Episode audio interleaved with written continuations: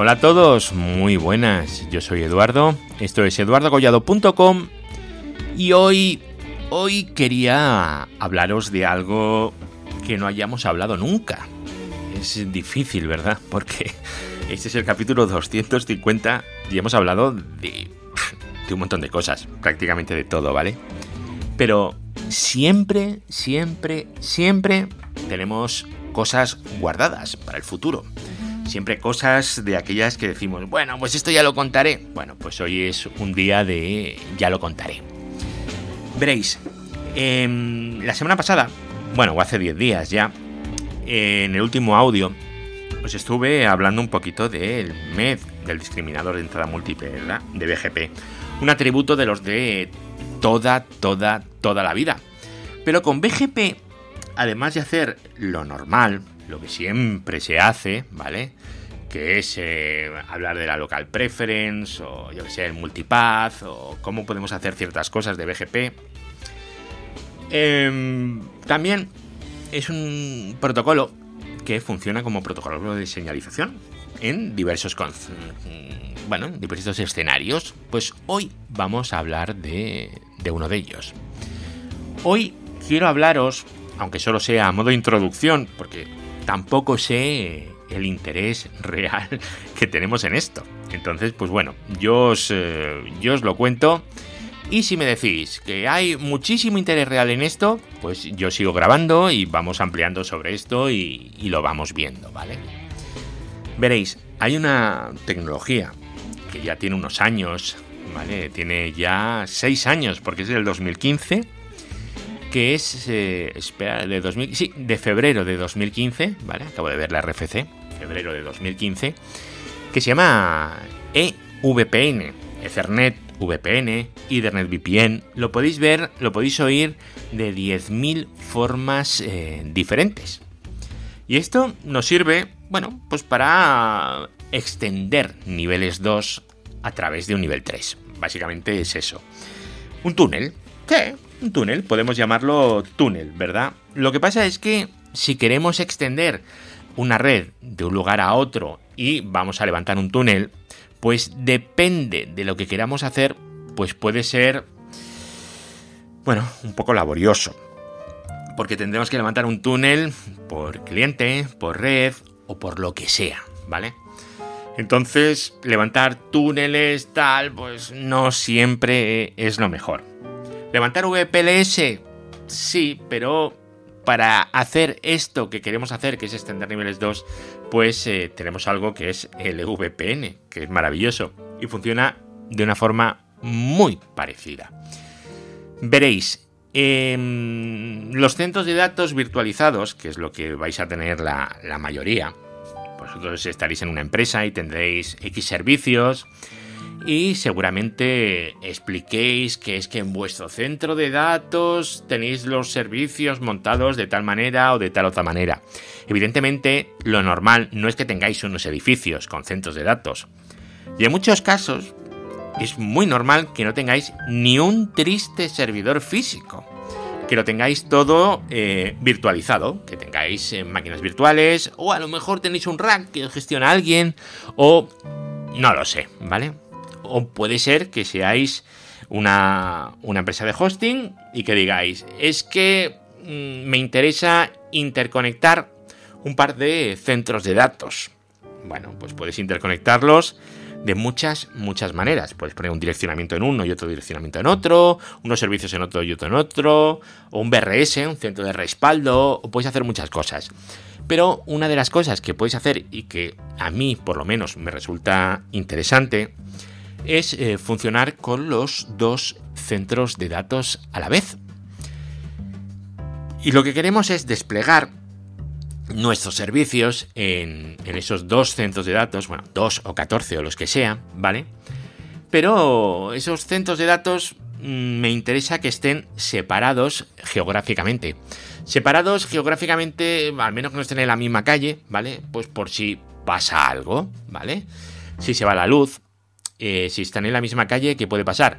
Pues puede pasar que se vaya la luz y los dos a la vez, ¿verdad? Porque puede ser incluso ser la misma línea. Estas cosas pasan, ¿eh?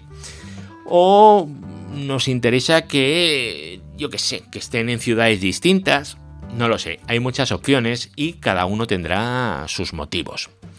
Entonces nos puede interesar tener el centro de datos distribuido entre dos centros de datos geográficamente dispersos. ¿Para qué? Para optimizar el rendimiento, pues porque uno está más cerca, otro está más lejos, en fin. Y luego pues para mantener la alta disponibilidad de las aplicaciones. Porque si se cae un servidor, pues bueno, estáis en un entorno de alta disponibilidad, pues se va a levantar eh, en otro hipervisor, ¿verdad? Esto es algo que, es así. Cuando se cae un servidor en NeoDigit, pues tú no te enteras porque se ha levantado en otro hipervisor y ya está, es transparente, ¿vale? Bueno, pues esto lo podemos hacer para que sea transparente y que se levante en otro centro de datos diferente. Imaginar que se ha inundado el centro de datos, se ha, yo qué sé, se ha ido la luz, hemos tenido un cero o lo que sea. O ha llegado un loco con un hacha y se ha liado hachazos con los routers. Pues también puede pasar. O sea, yo he visto ya de todo, ¿vale? Entonces, tenemos que conectar los dos centros de datos y tenemos que conectarlos de forma que podamos levantar una parte en, en el otro centro de datos y que levante de forma automática. Para hacer eso necesitamos algo que es muy básico, que es extender los niveles 2 entre los distintos centros eh, de datos. Lo fácil, lo fácil es eh, una, fibra, una fibra oscura, levantas en ambos lados, pasas las VLANs y fuera. Eso es lo más fácil y lo más estándar, ¿vale? Pero si lo que queremos es levantarlo a través de un nivel 3, pues eh, tenemos las opciones de los túneles o tenemos la opción muchísimo, muchísimo más escalable que será EVPN. Porque estar levantando un túnel por nivel 2 eh, es inmanejable, es un rollo y es, eh, es muy, muy, muy difícil de mantener. Bueno, pues para hacer todo esto tenemos la tecnología que se llama Ethernet VPN que ya os he dicho, de 2015, que está definido en el estándar, en el, estándar está en la RFC 7432, por si os la queréis leer, y que se titula BGP MPLS Base Ethernet VPN. Bueno, pues es, eh, es la, la RFC que tenemos y esto es de lo que os quiero hablar un poquito hoy.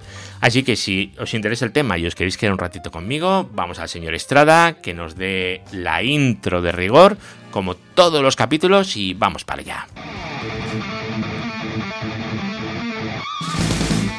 Redes, hosting, tecnología, eduardocollado.com.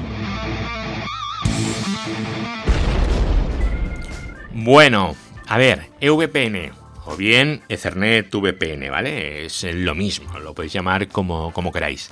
Ya os he dicho, es una tecnología que proporciona conectividad de segmentos de nivel 2 Ethernet, ¿vale? Incluido VXLAN, ¿vale? Para todos aquellos amantes del VXLAN y el VXLAN que siempre sale cuando se habla de estas cosas, ¿vale? Sobre un nivel 3, ¿vale? Tenemos un nivel 2 a un lado, otro nivel 2 a otro lado y un nivel 3 en medio. O podemos tener 16 o 150 niveles 2 diferentes, ¿vale? No tiene por qué ser solamente 2, así sería muy fácil, ¿vale? Esto puede ser puede escalar, ya os digo, esto escala muchísimo, ¿vale? Estos segmentos de nivel 2 pueden estar, eh, ya os he dicho antes, dispersos geográficamente. Y ese nivel 3 que hay en medio, eh, vamos a tener un, ¿cómo se dice? Un overlay, un, pues por encima, vamos a poner lo que llamamos un L2 Virtual Bridge. Vamos a poner un bridge virtual de nivel 2 por encima. ¿Por encima de qué? Por encima de esa red enrutada esa red de nivel 3, ¿vale? Y la idea es, eh, es, tener ahí el Virtual Switch, ahí arriba, el Virtual Bridge, que me una los diversos eh, niveles 2 que voy a tener en la red por el nivel 3. Y esto vamos a hacer utilizando a nuestro amigo BGP, ¿verdad? ¿Cuál es nuestro protocolo de routing favorito últimamente? Pues BGP, ¿verdad? Pues vamos a utilizar BGP en el plano de control. Ahora os iré contando un poquito más sobre esto. Dispositivos de EVPN. Bueno, cuando os diga los tipos de dispositivos, el rol, la función que tienen los dispositivos, os va a sonar muchísimo, ¿vale? Vais a decir, si esto es MPLS, sí, los nombres son los mismos y funciona de una forma muy similar, ¿vale? Por un lado tenemos el CE, el Customer Edge, que es el equipo que proporciona acceso a la red del cliente al PE, ¿vale? El PE es el Provider Edge. El Customer Edge es el equipo que está en casa del cliente, ¿vale? Y el Provider Edge es el que conecta los equipos de cliente con nuestra red, ¿vale? El PE es el encargado de conectar las redes de cliente y de mantener la información, bueno, la que hace falta para el EVPN. Entonces tenemos un montón de CEs que se conectan a sus PEs. Un CE se puede conectar a un PE o a varios PEs, ¿vale? No tiene por qué conectarse solamente a uno. Y luego por encima tenemos eh, la infraestructura de red del proveedor, que son los dispositivos eh, P, provider, ¿vale?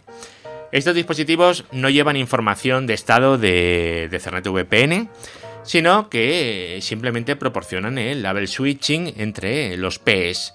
Vamos a tener el label switching de un lado a otro y va a ir por los Ps y los Ps son los que van a ir gestionando todo eso.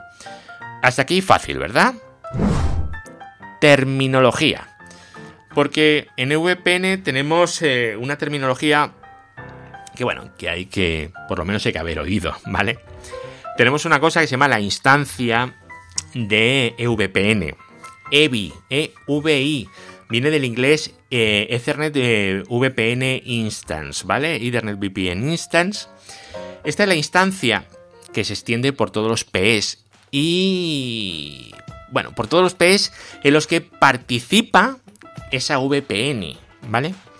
Vamos a ver, eh, la VPN es el nivel 2 de, de, una red concreta, ¿vale? Y esto está en, en 3 CEs, ya hemos dicho lo que es un CE, ¿verdad? Y va a pasar por 4 PEs. Bueno, pues esos, esa red es la EVI, ¿vale? Para esa en concreto. Luego podemos tener otra instancia para otra VPN diferente.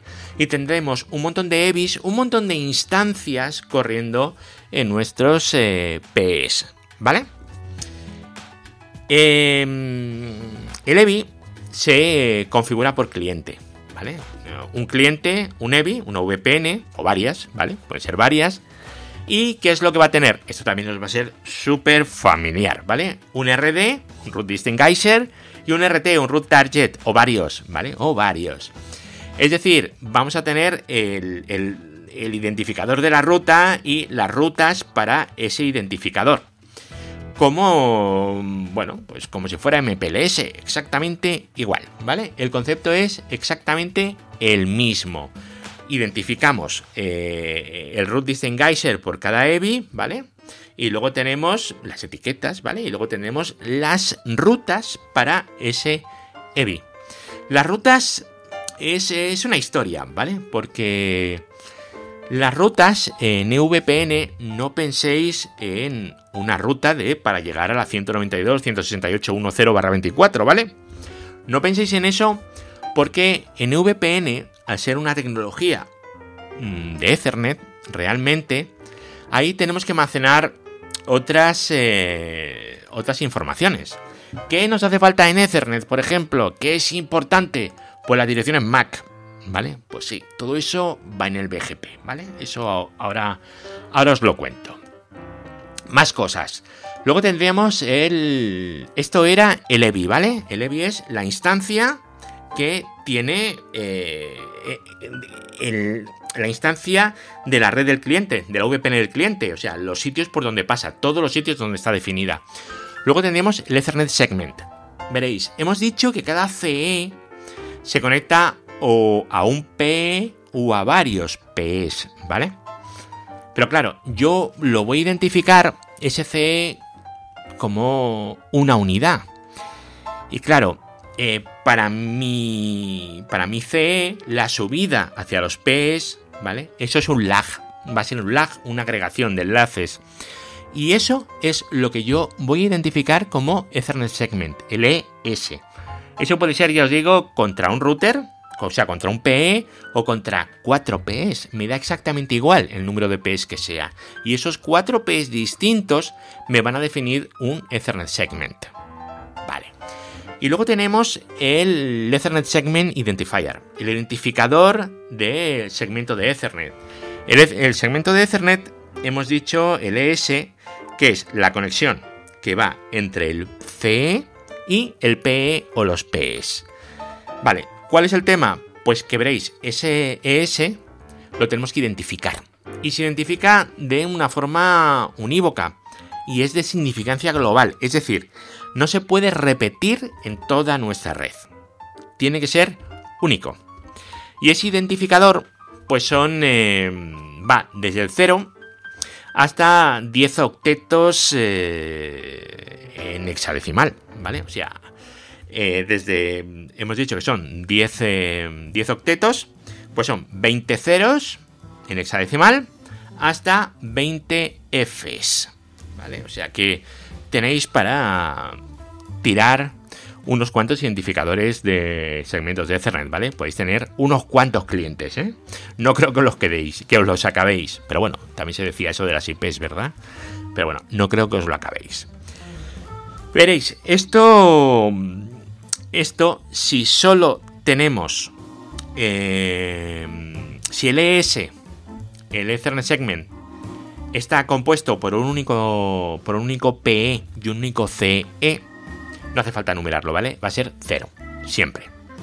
Entonces, ese es el caso en el que está reservado, ¿vale? El 0 y el FF están reservados y el 0 es para cuando solamente tenemos una conexión, ¿vale? Un Ethernet segment compuesto por un PE y un CE y no tenemos nada más. En ese caso es así. Si no, tenemos que numerar y tenemos que darle un número distinto a cada Ethernet segment. Operación. Operación de EVPN. Bueno, pues EVPN, eh, ya os lo he soltado antes, así como el que no quiere la cosa, utiliza como protocolo de señalización el mecanismo de MPBGP. ¿Vale? Os suena también, ¿verdad? Esto ya lo habéis visto antes, seguro.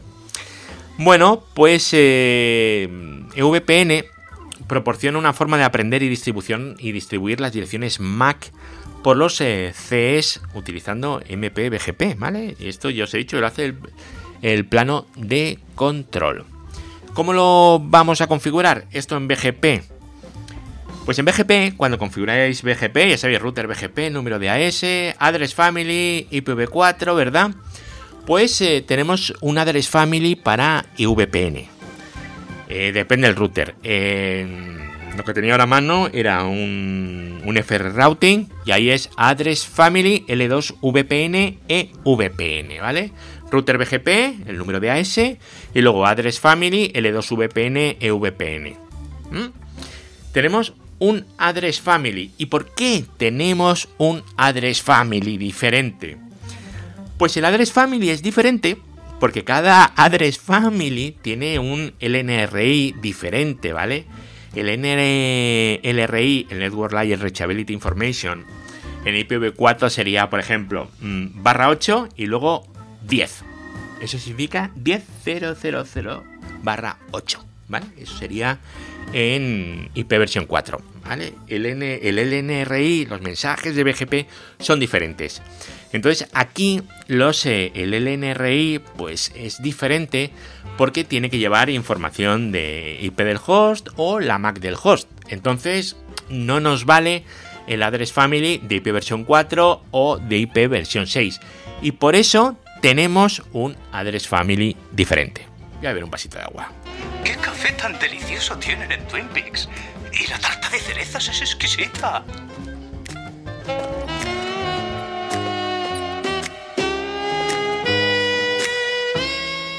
Sensacional. No tengo ni idea de qué es lo que está pasando. Bueno, ya me tomo el vasito de agua, perdón. A ver, otra cosa que tenemos que tener en cuenta es el tipo de rutas en VPN. Bueno, aquí ya esto ya, ya nos estamos yendo, ¿verdad? Veréis, en, en VPN tenemos varios tipos de ruta. tenemos realmente cinco tipos de rutas, que bueno, son más, ¿vale? Pero bueno, son cinco, vamos a decir que son cinco, ¿vale? Tipos de ruta diferentes. Igual que en OSPF tenemos un montón de LSAs, ¿verdad? Pues aquí tenemos varios tipos de rutas diferentes. Cinco. Las de nivel 1, las de Autodiscovery, A-D, también lo podéis encontrar en esa terminología, Ethernet A-D, Ethernet Autodiscovery, como queráis. Estas son rutas que solo se anuncian los PEs que forman parte de un multihome CE. Es decir, un CE que está conectado a varios PEs, ¿vale?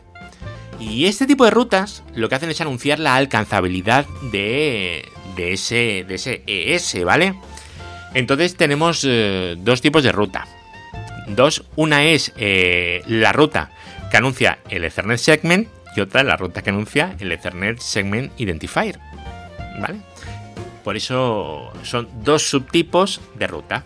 Estas son las de Autodiscovery. Solo para cuando tenemos eh, un CE con multihomer, ¿vale?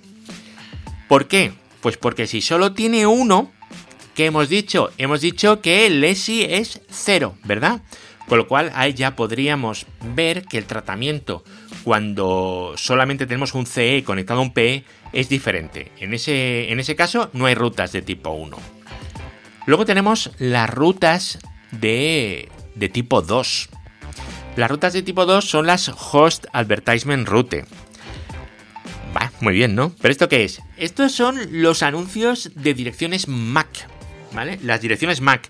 Porque claro, nosotros tenemos que saber dónde están las MACs de las cosas, ¿verdad?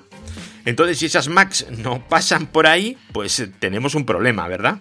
Entonces, una de las rutas lo que anuncia son las direcciones MAC para las pasando entre los PS y que yo sepa dónde va a estar esa dirección MAC. Y luego tenemos las de, tipo 3. Ahora ya sabemos dónde están las MACs, pero claro, eh, lo que necesitamos saber es eh, qué pasa con los, eh, los boom. Boom es eh, broadcast, un non-unicast y multicast, ¿vale? Boom se llama. El tráfico de broadcast, ¿vale? Bueno, todo lo que va a varios a la vez. ¿Qué pasa con ese tráfico? Pues que ese tráfico por defecto no se enruta, ¿vale?